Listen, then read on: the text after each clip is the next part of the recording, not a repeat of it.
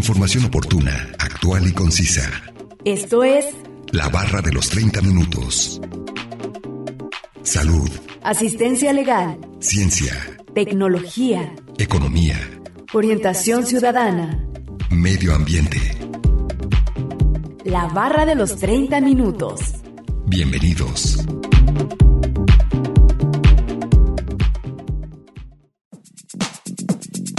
La Segunda Guerra Mundial fue un conflicto militar global que se desarrolló entre 1939 y 1945. En ella se vieron implicadas la mayor parte de las naciones del mundo, incluidas todas las grandes potencias, así como prácticamente todas las naciones europeas, agrupadas en dos alianzas militares enfrentadas, los aliados por un lado y las potencias del eje por el otro. Bienvenidos sean todos ustedes a la barra de los 30 minutos. Los saluda Gustavo Robles. Es un placer que nos sintonicen en el 104.7 de FM o en la página de internet udgtv.com diagonal radio udg diagonal colotlán. El día de hoy hablaremos acerca de la Segunda Guerra Mundial y nos acompaña un especialista en el tema. Así que no se muevan y sigan sintonizándonos con este interesante tema que hemos preparado para ustedes. Comencemos a escuchar el primer fragmento de la entrevista e información adicional que hemos preparado.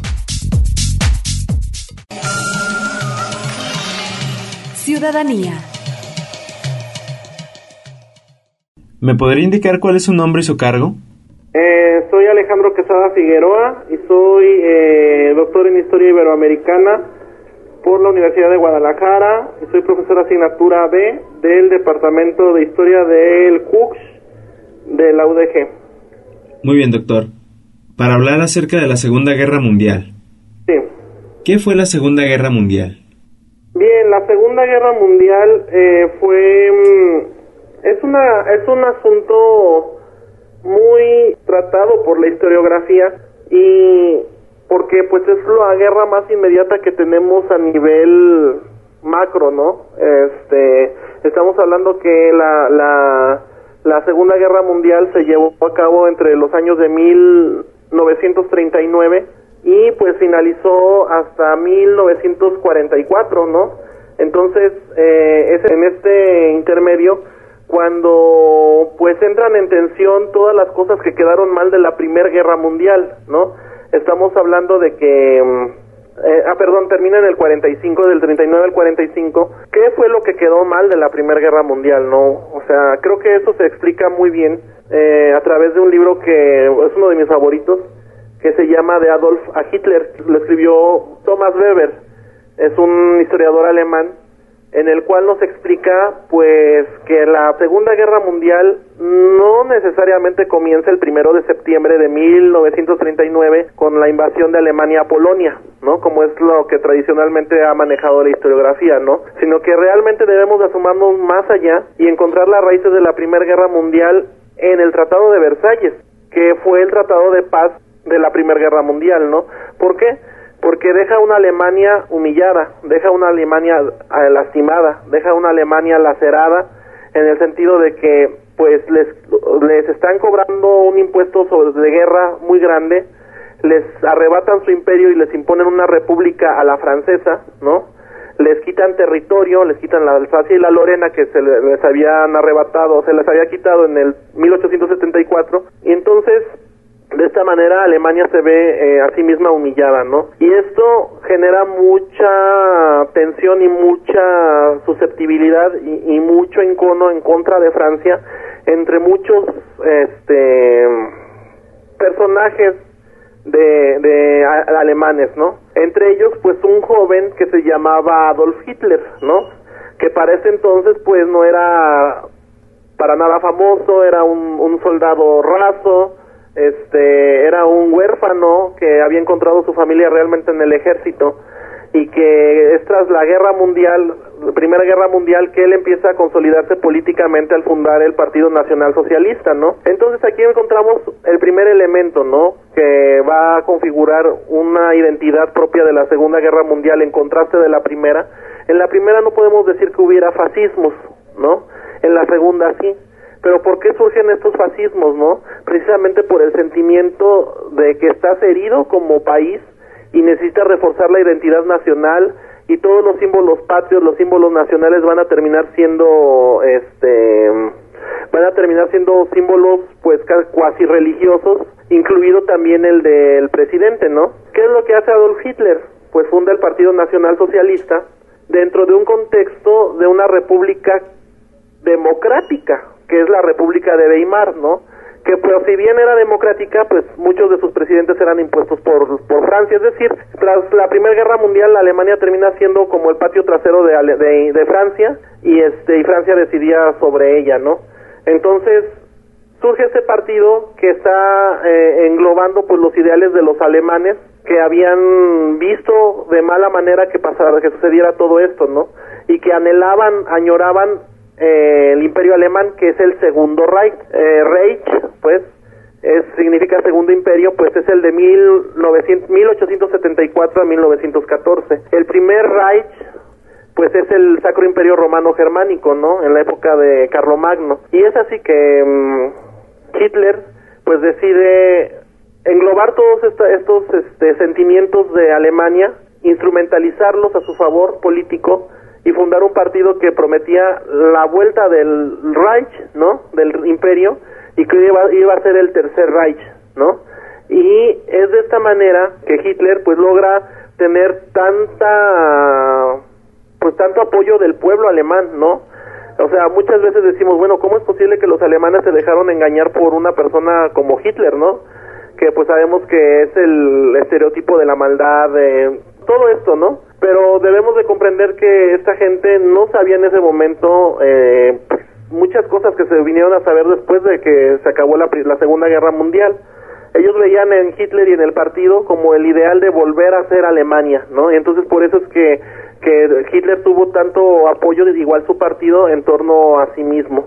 Entonces, de esta manera se funda el partido y dentro de la propia democracia de la República de Weimar, pues él se postula como presidente, a candidato a presidente y llega a presidente de la República de Weimar finalmente, ¿no? En el 39. Entonces, Hitler, pues lo que hace es lo que políticamente se llama bonapartismo, ¿no? ¿Y qué es el bonapartismo? Utilizar las herramientas y utilizar los engranes de la política en turno para tú llegar al poder y llegado al poder desconoces toda la política que te hizo ascender al poder y cambias el modelo político a otro. Y en este caso, ¿qué fue? Desechar la democracia, desechar la república y ahora fundar pues una dictadura, ¿no? Que fue la, la del Tercer Reich, ¿no? Entonces, otro elemento que tampoco vemos en la Primera Guerra Mundial, pero que también estuvo muy presente en esta Segunda Guerra Mundial, pues es este el hecho del racismo, ¿no? Eh, eh, la situación era que pues el propio Hitler veía como una amenaza a los judíos. ¿Por qué?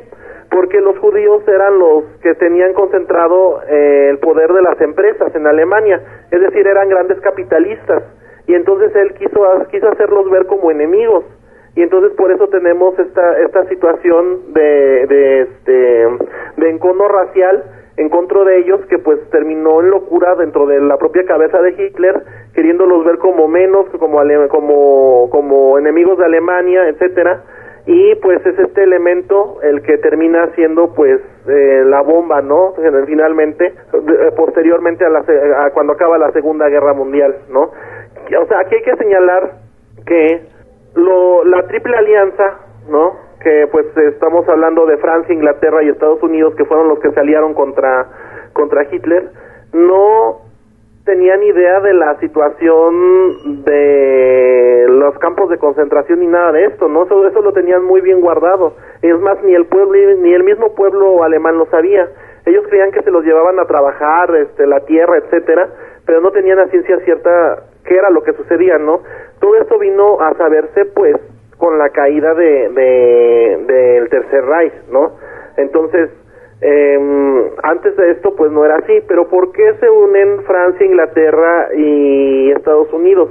Porque finalmente, dentro de la idea de Hitler de hacer el Tercer Reich, pues estamos hablando también de un modelo imperialista.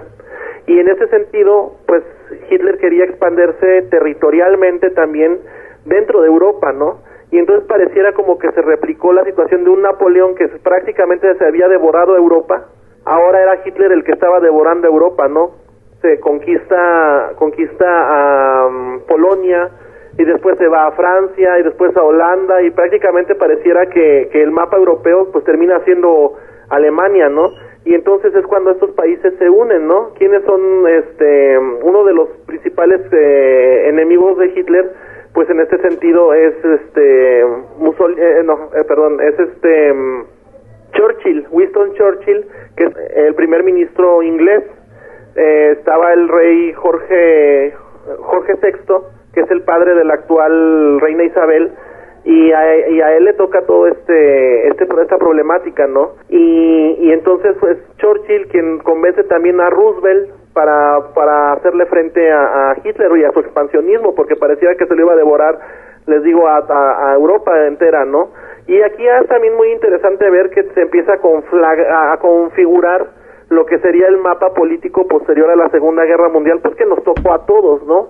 que es el de la Guerra Fría, en el sentido de que pues la Unión Soviética en un primer momento sí apoya a Hitler, ¿no? Y Hitler busca su su su, su, amparo de la de la de la Unión Soviética, que pues este tiene tenía tintes totalmente socialistas, nosotros sabemos muy bien, ¿no? O sea, la Unión Soviética era el socialismo por excelencia en contraposición del capitalismo estadounidense, ¿no? pero pues Hitler traiciona a Stalin, que es la pues el primer ministro de, de, la URSS, con el plan, plan Barbarroja. El plan Barbarroja pues fue invadir eh, Moscú y este y apoderarse de Rusia, ¿no? Entonces en ese sentido Stalin vio una traición y pues eh, el frío los venció igual que a Napoleón y entonces perdieron totalmente el apoyo de Stalin. Incluso Stalin se termina aliando de cierta manera con la triple alianza, ¿no? Que es este, ahora va a ser Rusia, em, va a ser Rusia, va a ser este Francia, Inglaterra y Estados Unidos, ¿no? No olviden que nos pueden compartir sus temas de interés al 499-99, 242-33 y 800-701-9999. Además pueden encontrarnos en Facebook como la barra de los 30 minutos. A continuación, escucharemos la cápsula informativa referente al tema de hoy. La Segunda Guerra Mundial y el Holocausto. El Holocausto fue la persecución y aniquilación sistemática patrocinada por el Estado, de los judíos europeos por parte de la Alemania nazi y sus colaboraciones entre 1933 y 1945. Los miembros de la comunidad judía representaron las víctimas principales, 6 millones fueron asesinados. Los romaníes, gitanos, las personas con discapacidades físicas y mentales y los polacos también fueron objeto de destrucción o matanzas por permanecer en una determinada raza, etnia o nacionalidad. Información obtenida de la página web enciclopedia.ushmm.org, una producción de Radio Universidad de Guadalajara en Colotlán.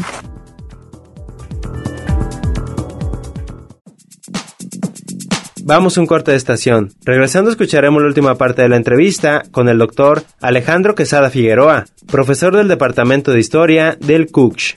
Estamos de regreso en la barra de los 30 minutos, en el 104.7 de FM o en la página de internet www.radio.udg.mx diagonal Colotlán, escuchando el día de hoy el tema de la Segunda Guerra Mundial. Vamos a escuchar la última parte de la entrevista con el doctor Alejandro Quesada Figueroa, profesor del Departamento de Historia del CUCH. Información oportuna, actual y concisa sobre temas diversos. La barra de los 30 minutos. En un momento continuamos.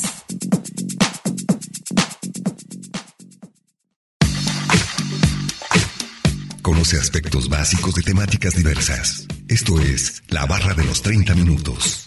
Estamos de regreso.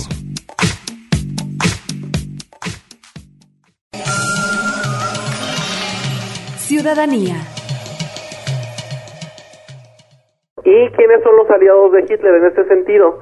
Pues estamos hablando de Japón, eh, con el emperador Hirohito.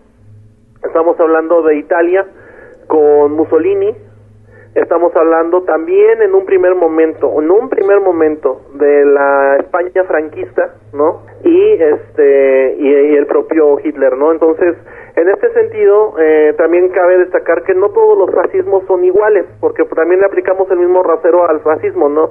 O sea, pensamos fascismo y es como una exaltación del nacionalismo, este, eh, atrocidades también contra la humanidad, etcétera, pero pensemos que también hay raíces muy diversas en cada uno de los países. No podemos decir, por ejemplo, que sea el mismo fascismo español que el mismo que el fascismo alemán. ¿Por qué? Porque pues el fascismo español tiene una una un origen sumamente religioso. Hay, la vena religiosa católica está muy presente dentro del fascismo español, mientras que en, en Alemania no.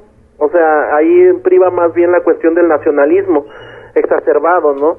Entonces, este, igual que, pues también tiene sus propias, eh, sus, sus propios características en Italia y pues no se hable de Japón, ¿no? Que siempre fue un imperio.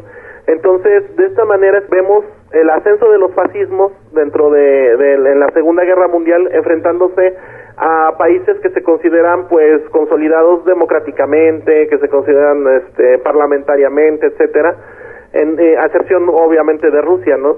Entonces, em, de esta manera es que eh, podemos entender que se hace la, la surge la, la Segunda Guerra Mundial, ¿no? En ese contexto también, pues, este, como consecuencia de la Primera Guerra Mundial y tras el crack del 29, ¿no? Porque hay que señalar que 10 años después del crack del 29, pues es cuando surge la Segunda Guerra Mundial y hay un fuerte elemento económico también, ¿no? Que está privando dentro de esta de esta cuestión racial que, que está impulsando Hitler.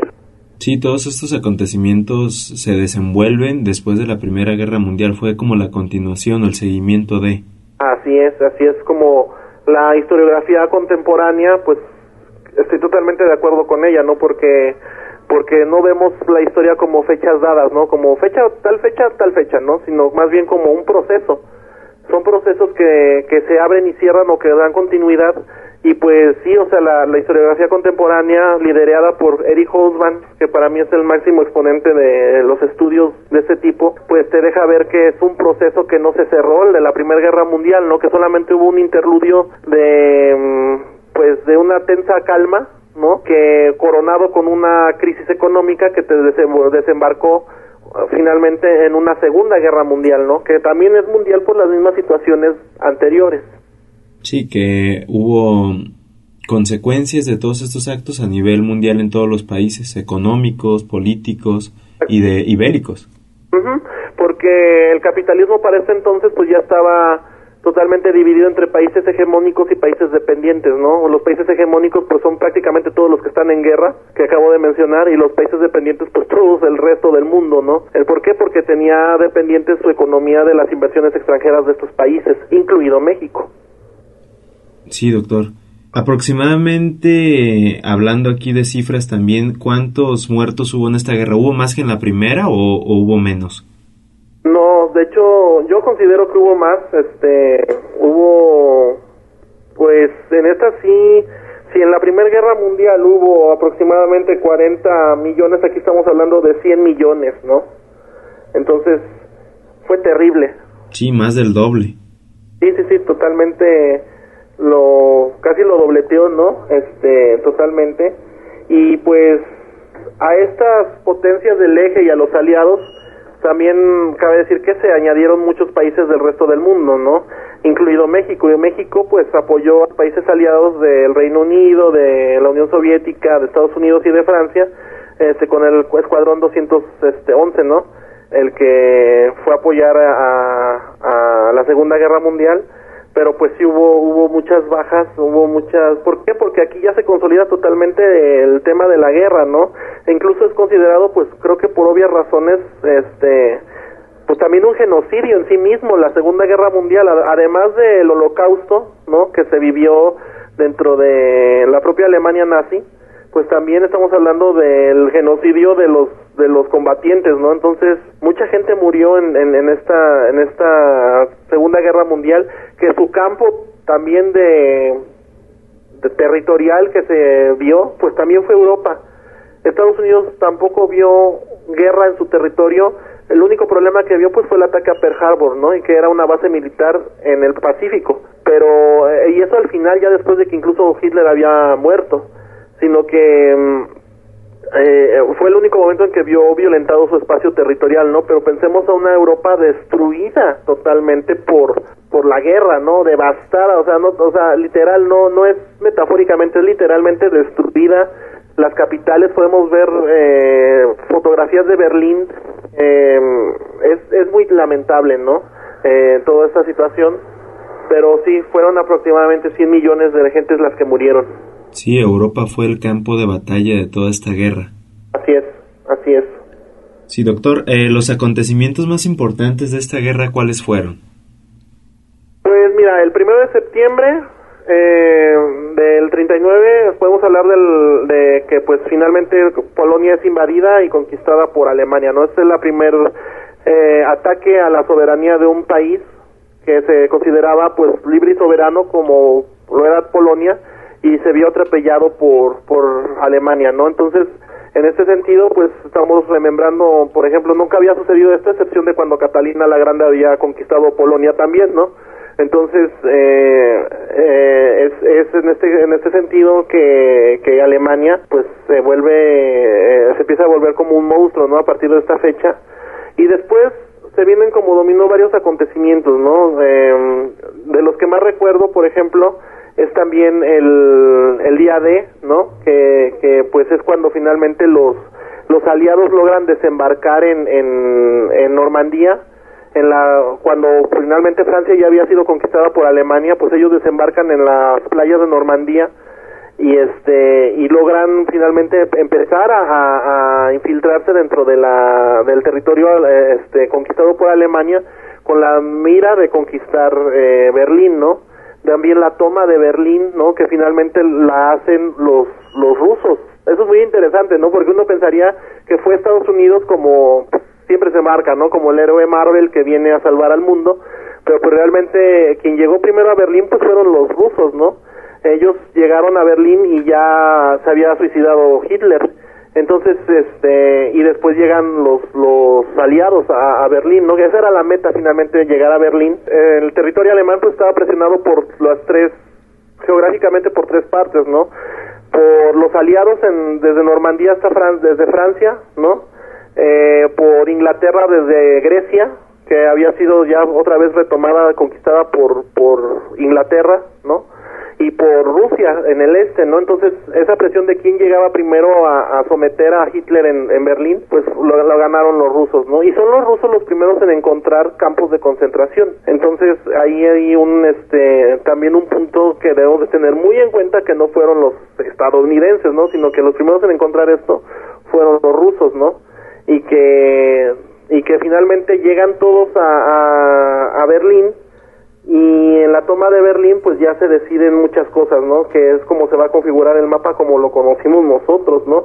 Que Alemania se dividió, ¿no? En la Alemania del Este, Alemania del Oeste, una una Alemania pues socialista, otra demo, otra democrática y es cuando comienza la Guerra Fría, ¿no? Totalmente así como el mundo separado en dos partes y, y pues nosotros somos consecuencia de eso, ¿no? Es, también de esta época culturalmente y todo hasta que finalmente también cae la URSS, ¿no? Este como potencia política y pues nace de nuevo Rusia. Sí, pero entonces los rusos fueron los que llegaron primero ahí y no como se piensa que los estadounidenses. No, no, no para nada, ¿no? O sea, eh, fueron los rusos los que los que hicieron la batalla de Berlín. Eh, entre otros acontecimientos que también recuerdo, pues eh, es la batalla, la conquista de Berlín, ¿no? En 1945 y este y también pues el ataque de Pearl Harbor, ¿no? Que pues es una ofensiva totalmente contra Alemania, ¿no? Contra, perdón, contra Estados Unidos, es una ofensa muy grande que él no perdona y entonces también bombardea a Japón y, o sea, Japón ataca a, Estados Unidos en su base militar que es Pearl Harbor en las islas hawaianas pero Estados Unidos le responde con la bomba nuclear, ¿no? O sea, también hay que ver, ¿no? La, el estereotipo de Segunda Guerra Mundial que nosotros vemos con una imagen es la bomba nuclear, ¿no? Pero si nos damos cuenta, pues la bomba nuclear no fue lanzada por, por, por ni por Alemania ni por em, Italia ni por ni por la entente pues no sino que fue lanzada por Estados Unidos a un pueblo pues inocente como lo eran Hiroshima y Nagasaki y eran como una ciudad aquí en Guadalajara o en Colotlán que te caiga una bomba nada más porque sí y muere toda la gente no entonces este creo que ahí se demostró también la crueldad de Estados Unidos pero también le sirvió para consolidarse como pues el amo y señor del mundo prácticamente, ¿no? Después de la Segunda Guerra Mundial, esa es otra consecuencia de la Segunda Guerra Mundial. Si en la Primera Guerra Mundial había tenido una participación muy escueta y que todo el mundo no creía mucho en Estados Unidos, pues después de la Segunda Guerra Mundial quedó muy claro que pues que Estados Unidos se había consolidado como la cabecilla del a nivel mundial, ¿no? Esta ha sido la entrevista con el doctor Alejandro Quesada Figueroa, profesor del Departamento de Historia del CUCH. A continuación, escucharemos una cápsula informativa. Estados Unidos entra a la Segunda Guerra Mundial. Un día después, el 7 de diciembre de 1941, Japón, que continuaba librando una guerra en la China continental, lanzó un ataque aéreo sorpresa en Pearl Harbor, Hawái. De inmediato, en Estados Unidos se declaró la guerra a Japón. Gran Bretaña hizo lo mismo. El 11 de diciembre, Alemania e Italia le declararon la guerra a Estados Unidos. El 6 de junio de 1944, el día D, más de 150.000 soldados aliados desembarcaron a las costas de Normandía en Francia, después de estar atrapados en la costa de Normandía durante seis semanas. Los británicos y los estadounidenses lograron romper el cerco el 25 de julio y liberaron París el 25 de agosto. El 11 de septiembre de 1944, las primeras tropas estadounidenses cruzaron hacia Alemania. Para diciembre, toda Francia, la mayor parte Bélgica y parte del sur de los Países Bajos habían sido liberados. Información obtenida de la página web enciclopedia.ushmm.org una producción de Radio Universidad de Guadalajara en Colotlán. Acabamos de escuchar la última cápsula informativa y vamos a concluir con el tema de la Segunda Guerra Mundial. Agradecemos la entrevista al doctor Alejandro Quesada Figueroa, profesor del Departamento de Historia del CUCH. No olviden que si se perdieron algún programa, pueden escucharlo o descargarlo desde el sitio web www.radio.dg.mx diagonal colotlán dar clic en la opción podcast y después seleccionar la barra de los 30 minutos, donde encontrarás todos los temas. Sigan sintonizándonos y no olviden escucharnos de lunes a viernes a las 11.30 de la mañana y a las 11.30 de la noche en retransmisión. Y los sábados no se pierdan el maratón de la barra de los 30 minutos, donde se pasan los 5 temas de la semana. Es un placer haber estado con ustedes. Se despide Gustavo Robles. Hasta luego. Radio Universidad de Guadalajara en Colotlán presentó La barra de los 30 minutos. Información oportuna, actual y concisa sobre temas diversos. Gracias por habernos acompañado.